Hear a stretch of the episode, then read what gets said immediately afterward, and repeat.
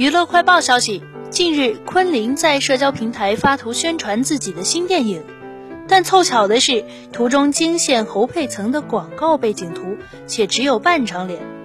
随后，昆凌删除该条动态，网友纷纷评论道：“昆凌又一次社会性死亡了。”侯佩岑、昆凌，命运般的侯佩岑啊，这也太巧了吧！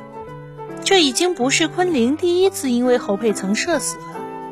此前，他曾发过一张彩虹的照片，结果被扒出这张图是侯佩岑拍的。